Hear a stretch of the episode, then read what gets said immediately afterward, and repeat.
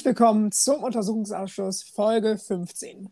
Heute starten wir mal mit einer kleinen Frage. Und zwar, wissen wir überhaupt alle, was die State of the Union Address ist? Und wissen wir überhaupt alle, was eine Financial Intelligence Unit macht? Dazu mehr heute im Podcast. Aber erstmal, hallo Leo. Zwei spannende Fragen. Hallo Marvin ähm, und herzlich willkommen zurück zu eurem Wahlkampf-Podcast des Vertrauens. Wir befinden uns ja gerade auf der Zielgeraden vor der Bundestagswahl noch genau acht Tage, dann wird gewählt. Das bedeutet nächsten Sonntag. Und wir geben nochmal alles mit zwei spannenden Fragen, Marvin. Mhm. Und wir haben uns einiges vorgenommen für heute. Absolut. Ich möchte dich aber noch mal ganz kurz fragen, um so unsere Stimmung hier im Podcast einzuschätzen, hinwirkend auf die Bundestagswahl, ob du denn noch Lust auf Wahlkampf hast. Ähm, sagen wir es mal so, ich freue mich auf den 26. September und ich freue mich, wenn 18 Uhr ist, mhm. die Wahllokale sind geschlossen und wir haben die erste Hochrechnung. Äh, ich bin irgendwo zwischen genervt und gespannt auf das Ergebnis, mhm. äh, weil irgendwie sehe ich diese, äh, diese Umfragen noch nicht Wirklichkeit werden. Mhm. Ähm, mhm. Und ich rechne irgendwie, ähm, vielleicht ist es naiv oder ähm, übertrieben, aber ich rechne noch so ein bisschen mit einem bisschen Dynamik und vielleicht auch noch einem anderen Ergebnis, als das jetzt absehbar ist. Von daher bin ich gespannt und ähm, möchte dich aber auch fragen, wie ist die Lage bei dir? Äh, mhm. Bist du des Wahlkampfs überdrüssig oder sagst mhm. du noch mehr, noch mehr Trielle, noch mehr Wahlkampfarenen und Auseinandersetzungen zwischen den Kandidierenden und den Parteien? Erstmal glaube ich, dass es kleinere Verschiebungen durchaus noch geben kann, auch mehr als die Umfragen bisher versprechen, auch wenn es ja keine Prognosen sind.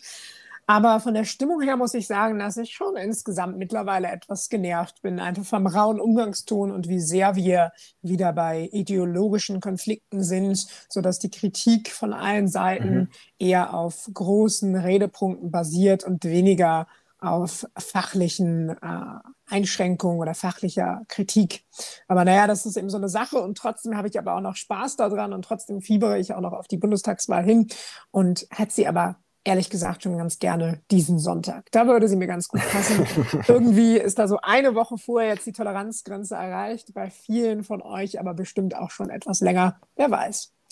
Und damit kommen wir auch schon zum ersten Thema, und zwar mit einer Headline von Politico. Von der Line Subtext. It's all about China.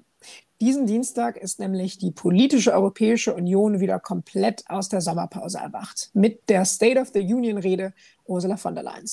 Darin stellt die Kommissionspräsidentin die Bilanz und Erfolge der Union vor. Nur interessiert haben scheint es so ziemlich niemanden. Der Wahlkampf tobte. Hinter von der Leyen soll die schwedische Innenkommissarin gestrickt haben. Der Inhalt ist aber eigentlich durchaus politisch spannend. Zum Beispiel waren Erfolge, die von ihr verzeichnet wurden, dass 700 Millionen Impfdosen an 130 verschiedene Länder aus der Europäischen Union geliefert wurden. Dass es QR-Impfnachweise gibt, die jetzt ganz weit, weit hinweg auch als Green Passes und dergleichen verwendet werden. Außerdem sind 19 Mitgliedstaaten jetzt schon auf dem äh, Vorkrisenniveau. Alle anderen werden dieses nächstes Jahr erreichen. Im Subtext ging es, wie der Politico-Artikel sagt, immer wieder um China. VDL ähm, von Leyen kündigte sogenannte Global Gateways an, die als klare Antwort auf die neue Seidenstraße Chinas im Umgang mit afrikanischer Entwicklungszusammenarbeit gesehen werden können. Alles relativ kompliziert, aber sie positionierte sich klar zur Einbindung und nicht zur Abhängigkeit von afrikanischen Ländern und plädiert dafür, eine starke Marke zu schaffen, die eben der Seidenstraße als ein großes Schlagwort entgegengesetzt werden könnte. Leo, wie hast du die Rede und die Reaktionen auf diese vernommen? Ja, hätten wir nicht gerade in Deutschland Wahlkampf, dann wäre die Rede wahrscheinlich auch prominenter auf den Titelseiten und in den Nachrichtensendungen vorgekommen. Aber man kann sagen, endlich mal wieder Europa in den Medien und mhm. in der öffentlichen Debatte. Das hat man ja eine gewisse Zeit ähm, äh, vermisst und auch Kritik an den Triels gab es, dass da zu wenig Europafragen beziehungsweise gar keine Fragen zu Europa- und Außenpolitik vorkamen. Jetzt stellen sich wahrscheinlich manche die Frage, was hat denn ähm, Margrethe Vester da gestrickt im Plenum? äh, später hat sie Politico gesagt, es war ein Elefant und äh, sie ist wohl auch Elefantenfan, weil das so soziale hm. Wesen sind. Äh, das nur als kleine Randnotiz. Wenn man sich die Rede ja. angehört hat, dann war das eine, ich glaube, gute Zusammenfassung des letzten Pandemiejahrs und gleichzeitig auch ein Ausblick auf das, was jetzt kommen soll in mhm. Europa. An der letzten Rede, an der letzten State of the Union äh, 2020 wurde ein bisschen kritisiert. Ja, die war zwar stark und die war auch rhetorisch stark, aber es fehlte so ein bisschen die konkreten Beispiele oder wie was jetzt umgesetzt werden soll. Hm, davon hatten wir dieses Jahr, würde ich sagen, ein paar mehr. Äh, du hast es schon angesprochen. Impfkampagne war ein großes Thema. Mhm. Auch die äh, Themen, wie es zum Beispiel aussieht mit äh, Impfzertifikaten, dass die jetzt eben nicht nur in Europa, sondern auch weltweit eingesetzt werden von vielen Ländern. Und äh, ich glaube, 400 Millionen, etwas mehr als 400 Millionen Zertifikate bereits ausgestellt wurden. Und was immer wieder auch ähm, in der Rede vorkam, ist Europas Rolle in der Welt, ob beim Klimaschutz, ähm, bei Rüstung und Verteidigung das Thema, ähm, mhm. ja, war, war so ein bisschen der Spirit der Rede auch, würde ich sagen. Ja. Ähm, von der Leyen hatte auch die ähm, internationalen Partner ähm, und ja, sonstige Länder adressiert, äh, zum Beispiel in der Klimapolitik. Äh, da ging eine Botschaft raus an die Vereinigten Staaten und China, ähm, doch bitte auch mehr zu tun und sich dem europäischen Weg quasi anzuschließen. von der Leyen hat Europa da als Vorreiter in diesen Fragen dargestellt. Und auch bei Rüstung und Verteidigung ähm, gab es äh, ja äh, einige Anmerkungen. Von der Leyen forderte da auch eine engere Zusammenarbeit der europäischen Mitgliedstaaten und der engsten Verbündeten und ähm, adressierte auch nochmal, das haben wir ja auch schon gehabt, die Themen in unserem Podcast, mhm. ähm, die Rechtsstaatlichkeit und die Werte Europas, gerade in Richtung ähm, Ungarn, Polen äh, und ähnliche Länder. Und da muss man sagen, die Rede war schon stark, aber irgendwie auch so ein bisschen nüchtern. Das war, glaube mm. ich, so mhm. die Kommentare, die ich mitbekommen habe. Mm. Ja, definitiv, da würde ich dir zustimmen. Aber was ich durchaus beeindruckend fand, ist, wie offensiv von der Leyen auch gerade bei so einer Thematik wie internationalem Zusammenwirken hin auf den Klimaschutz war. Also die Ankündigung, mehrere hundert Milliarden mehr von europäischer Seite in Unterstützung von Entwicklungsländern zu stecken, die von sich aus die Energiewende nicht stemmen können, um damit wiederum China die Ansage zu machen und das auch ganz deutlich in der, in der Rede und auch der, der USA. Wir erwarten aber von euch auch, dass ihr nachzieht und eure eure, ähm, eure Anforderungen, die ihr schon längst äh, beschlossen habt, zu erfüllen. Äh, das, das fand ich wirklich, wirklich stark und äh, auch, ähm, ja, vor allem politisch-taktisch stark. Also zu sagen, wir geben sogar noch mehr und wir wollen jetzt, dass ihr erstmal das gebt, was ihr überhaupt zugesichert habt. Und dann, wie du gerade schon angesprochen hattest, äh, auch äh, Verweisungen, so ein bisschen natürlich aber auch wieder hinter vorgehaltener Hand und gedrosselt, wie es natürlich in der EU auch sein muss, aus Respektsgründen, aus ähm, diplomatischen Gründen, auf äh, die Rechtsstaatlichkeitsprobleme in beispielsweise Polen und Ungarn. Der Spiegel hat da beispielsweise sogar eine Andeutung gesehen, dass von der Leyen den Haushaltsmechanismus durchaus äh, anwenden würde und so etwas hinter vorgehaltener Hand in der Rede gedroht hat. Ähm, aber definitiv äh, ist es äh, bemerkenswert, wie sehr sie auch adressiert hat und äh, gleichzeitig ja auch schon vor der Rede erste, erste Klagen gegen Polen eingeleitet hat, die mhm. wiederum auch zu, zu Zahlungen Polens führen werden. Genau. Ja, das sind alles wichtige Themen. Äh, mhm. man kann ja sagen, und das wird ja auch schon länger beobachtet, äh, von der Leyen's Thema ist die Klimaneutralität beziehungsweise der Green Deal, jo. der dahin führen soll, ähm, Europa dahin führen soll. Äh, manche sagen, das ist der eine Billion Euro Plan. Ähm, mit dem Geld soll ja die europäische Wirtschaft quasi klimaneutral werden und es soll der erste Kontinent werden. Das war nochmal interessant, dass sie das nochmal betont hat mhm. und quasi nochmal in den Mittelpunkt gestellt hat. Ähm, sie hat auch gesagt, ähm, der, das Ziel ist jetzt quasi kurzfristige Erholung und langfristigen Wohlstand zu sichern. Mhm. Ähm, und da ist eben dieses, ähm, dieses Instrument Next Generation EU ähm, im, im Fokus. Das ist interessant, da vergisst man manchmal, dass äh, von der Leyen ja äh, Parteifreundin von Armin Laschet und, äh, und der CDU ist. Ähm, und die Rede, äh, ja, war, war, war glaube ich, ähm, auch so ein bisschen, also konzipiert, um zu sagen, okay, wir sind jetzt an diesem Punkt mhm. und wir müssen jetzt quasi nochmal alle mehr geben, um, um, um, um uns quasi vor, vorauszubringen und, ähm, und den Weg Europas in mhm. die Zukunft äh, zu ebnen. Ähm, da dann eben auch nochmal gerade das Thema Verteidigung. Ähm, da wird ja auch gerade darüber diskutiert, ähm, auch was Sozialpolitik angeht, da ist sicherlich auch der deutsche Wahlkampf äh, interessant, mhm. in dem es ja wenig um Europapolitik geht, das muss man dazu sagen. Also ähm, ein bisschen traurig, äh, wenn man sich das mal anguckt, dass äh, fast gar nicht darüber diskutiert hat, wie es ähm, weitergehen soll äh, mit der Europäischen Union, ähm, ob noch mehr Vergemeinschaftungen stattfinden soll oder, oder eben nicht und ähm, auch wie die Solidarität aussehen soll, wenn die Pandemie gerade mal überwunden ist. Da steht in den Parteiprogrammen viel drin, mhm. aber darüber geredet wird nicht. Und äh, deshalb vielleicht die Rede dann doch in dem Kontext ganz interessant und vielleicht ähm, kriegen wir es ja hin und äh, am Wochenende beim dritten und letzten Triell wird nochmal über diese Themen diskutiert. Ähm, da gibt es auch einige Petitionen, wenn ich das, oder, oder äh, Forderungen, offene Briefe, wenn ich das richtig mhm. vernommen habe, dass das Thema auf die Tagesordnung da soll. Mhm. Ähm, vielleicht ist da die Rede von von der Leyen ja ein ganz guter Anknüpfungspunkt.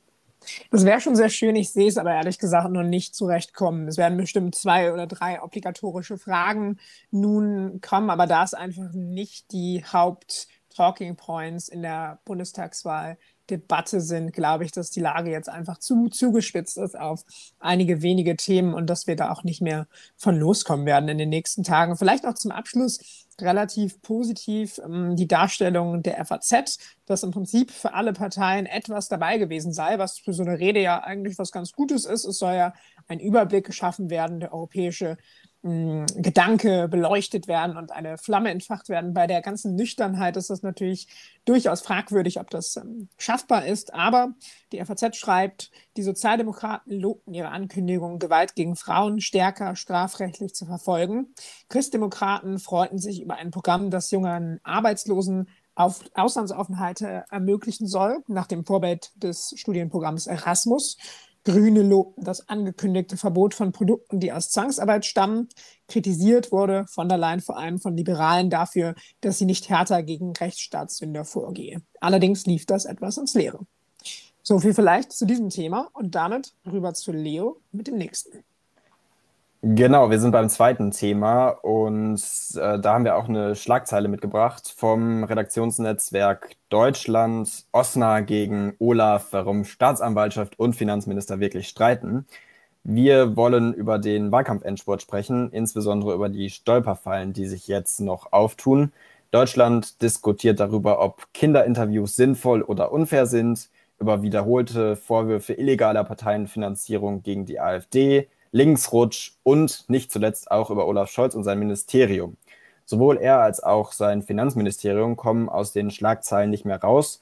Staatsanwaltschaft durchsucht Ministerium, SPD kritisiert Staatsanwaltschaft, äh, CDU kritisiert SPD, weil die SPD die Staatsanwaltschaft kritisiert. Währenddessen fragen sich Unbeteiligte, ob im Ministerium ein Aufsichtsproblem herrscht. Nicht das erste Mal, dass eine Behörde, die unter der Kontrolle von Scholz Finanzministerium steht, in die Schlagzeilen kommt.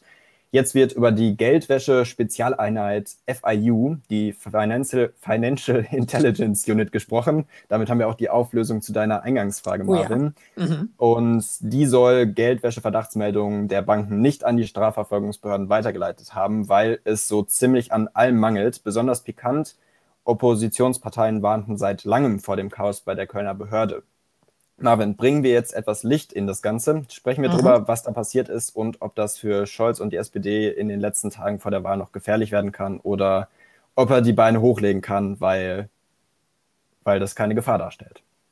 Sehr gerne. Erst einmal müssen wir natürlich festhalten, dass das ein recht großes Dickicht an verschiedensten ja, Justizeinzelheiten und andererseits natürlich auch finanziellen Einzelheiten ist, aber nichtsdestotrotz brisant, nichtsdestotrotz mh, hm, durchaus eine Thematik, die angepackt werden muss. Aber da müssen wir uns einfach auch äh, darauf beschränken, dass das nicht, nicht ganz beleuchtbar ist. Aber grundsätzlich vielleicht erstmal zum konkreten Sachverhalt. Ähm, der RND ordnet es weiter so ein, dass äh, im Prinzip äh, die ganzen Meldungen von Banken über verdächtige Überweisungen bei der Financial Intelligence Unit auflaufen, dass aber natürlich zu viele sind, damit diese händisch geprüft werden können. Das müsste dann nach Auswahlkriterien erfolgen, das ist auch gesetzlich so geregelt, aber nicht allzu genau. Das heißt, die Financial Intelligence Unit hat eine Interpretation vorgenommen und prüft nach bestimmten Faktoren, äh, ob ob äh, überhaupt eine vollständige Prüfung notwendig ist. Das sieht die Staatsanwaltschaft als rechtswidrig an und es gibt eben wirklich schon lange Kritik dazu, hm, steht aber wohl hinter dem, dem Vorgehen. Und äh, die Justiz bemängelt in diesem Fall dann Fälle, die nicht aufgedeckt wurden, weil bestimmte Fälle dann nicht weitergereicht wurden, weil sie eben nicht weiter von der Financial Intelligence Unit gedeckt, äh, entschuldigt, gesichtet wurden und geprüft wurden. Also insgesamt echt kompliziert, aber mh, hm, was, was das Ganze äh, griffig macht, ist natürlich, dass es da einen behördlichen, ziemlich üblichen Anstau an Akten gibt, der so natürlich nicht sein darf. Ähm, genau, das vielleicht meine erste Einordnung. Und da bringen wir dann vielleicht auch gleich eine Position von außen mit ein, von Florian Tonka von der FDP, der auch im Wirecard-Untersuchungsausschuss sitzt. Ähm, er sagt, äh, Scholz nimmt es mit Regeln und Institutionen nicht so genau. Er hat in mehreren Skandalen gezeigt, dass er Probleme gerne hemdsärmlich löst Dazu stellt das von ihm organisierte Umfeld sicher, dass er selbst nie Papierspuren in den Akten hinterlässt. Selbst bei Wirecard hat er dienstliche E-Mails auf seinen privaten Account einfach gelöscht. An der Spitze der Bundesregierung brauchen wir aber Leute, die sich absolut korrekt verhalten. Mhm. Das ist schon äh, ein Kommentar, kann man sagen. Also äh, der geht äh, mit Scholz nicht, äh, nicht sanft ins Gericht. Und ähm, das ist ja durchaus interessant, weil die FIU mhm. eben auch in diesem ähm, Wirecard-Konstrukt äh, mit auftaucht, ähm, wo ja schon der BaFin, auch eine Behörde, die von Scholz Finanzministerium überwacht wird und wo sich jetzt rausstellt, die ähm, eben nicht äh, die Hinweise verfolgt hat, dass es sich da um einen kriminellen ähm, Fall handelt bei Wirecard, sondern eben äh, gegen die Journalisten vorgegangen ist, die das ähm, aufdecken wollten. Mhm. Und die FIU hatte eben auch ähm, Meldungen von der Commerzbank, dass ähm, es eben bei Wirecard-Transaktionen Verdachts, äh, einen Verdacht auf Geldwäsche äh, gibt und die Behörde ist dem nicht nachgegangen. Ähm, also die Opposition, aber auch jetzt die eigene, der eigene Koalitionspartner, die Union, kritisieren stark äh, Scholz Umgang mit, mit, mit solchen Fällen. Ähm, auch die Warburg Bank und, ähm, und Cum-Ex äh, sind da, sind da äh, im Raum, ähm, die noch aus äh, Scholz Zeit als, ähm, als Hamburger Oberbürgermeister ähm, herrühren. Ähm, von daher, das sind schon interessante Fragen und äh, schwere Vorwürfe in Richtung Olaf Scholz, mhm. der und die SPD sich äh, so ein bisschen selbst in Schutz nimmt und sagt, das sind äh, einfache Behördenvorgänge, die da stattgefunden haben mit der Staatsanwaltschaft und äh, man hätte der Staatsanwaltschaft eben die Dokumente auch auf dem kurzen Dienstweg übergeben. Ähm, da stellt sich ja auch die Frage, was dahinter steckt, weil die Pressemitteilung der Staatsanwaltschaft vom Durchsuchungsbeschluss abweicht und ähm, ja, da auch einige Fragen zu stellen sind sicherlich. Ja, das ist ja auch durchaus zu betrachten. Der Durchsuchungsbefehl deckte eigentlich nur eine Durchsuchung daraufhin, zwei Personalien festzustellen, die eben in die Financial Intelligence Unit und diese Vorgänge, die konkret untersucht wurden, eingebunden sind. Aber die Pressemitteilung stellte das Ganze eher so dar, als würden konkrete Ermittlungen gegen das Finanzministerium als Ganzes laufen. Das wird rechtlich jetzt auch angezweifelt. Und die SPD bemäkelt und wundert sich, dass, ähm, dass die Durchsuchung erst einen Monat ungefähr nach Ausstellung des, Durch des Durchsuchungsbefehls stattgefunden hat. Und äh, gefragt wird sozusagen offen, ob äh, die CDU daran beteiligt ist, wahltaktisch, wenn auch nur Teile der CDU, dass es zu dieser Durchsuchung kam. Und ich finde auch, dass äh, zu kommentieren ist, dass es durchaus natürlich super wichtig ist, über diese Thematiken zu sprechen. Deutschland ist ein Land, in dem immer noch viel ähm, Korruption herrscht, vor allem aber viel Geldwäsche auch. Und gar, dafür bedarf es einer starken Financial Intelligence Unit. Das heißt, die, die sachliche Kritik, äh, wie sie eben gerade in deinem Zitat angebracht wurde, ist eine, die wir durchaus ausdiskutieren sollten. Frage ist nur, ob wir da überhaupt noch groß hinkommen, abseits von diesem äh, Podcast, da wahlkampftaktisch die CDU eher darauf setzt, die Durchsuchung als solche aufzubauschen, aber über den tatsächlichen Sachverhalt gar nicht so groß gesprochen wird. Äh, wird über eine Razzia gesprochen, obwohl es zwei Mitarbeiter in der Staatsanwaltschaft waren und zwei PolizistInnen und eben die Verdachtsmomente noch nicht so gefestigt sind. Wo man aber ja durchaus drüber sprechen kann, ist nicht dieser konkrete Verdacht, sondern ähm, läuft da was, was, was falsch, grundlegend in Deutschland? Muss da reformmäßig noch was anderes angestoßen werden als das, was äh, bei dir wird gerade gebohrt, hören wir, das bitten wir zu entschuldigen. Muss da noch was angestoßen werden, was abseits von. wir bitten das. Es tut mir leid. Zu entschuldigen. Was abseits von Olaf Scholz ähm, noch nicht angestoßen wurde und auch nicht von Wolfgang Schäuble, der ihm die Financial Intelligence Unit quasi unterstellt hat. Von daher ist es eben interessant, mit was die CDU und Armin Laschet da angreifen. Wir hatten das ja auch beim letzten Triell, dass Armin Laschet quasi gesagt hat, da war eine Razzia in Ihrem Haus, Herr Scholz. Ähm, da müssen Sie doch was zu sagen, so nach dem Motto und ähm, nicht, nicht quasi angreift nach dem Motto, ja, äh, in Ihrem Ministerium läuft das grundlegend falsch. Äh, da gibt es äh, quasi Wirecard, äh, Cum-Ex und, und jetzt mhm. auch noch die FIU. Mhm. Das wäre vielleicht die ähm, ja, interessantere äh, Angriffstaktik, weil jetzt kann natürlich Olaf Scholz die äh, SPD sagen, ja, das ist eine Intrige oder das ist eine, eine Kampagne gegen die SPD und damit ist es quasi für die Partei ähm, gegessen. Von daher äh, die Frage, die wir am Anfang gestellt haben, ist das jetzt die Stolperfalle für Olaf Scholz? Wahrscheinlich eher nicht. Also Nö, ob das ja. Prozentchen am Ende kostet, möglicherweise. Ähm, aber ich glaube nicht, dass das, das große, die große Stolperfalle ist.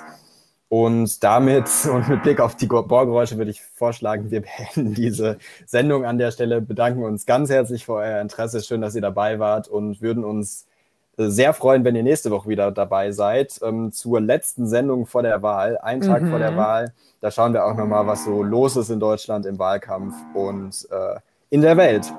Haltet eure Wahlunterlagen bereit. Bis dann. Tschüss. Ciao.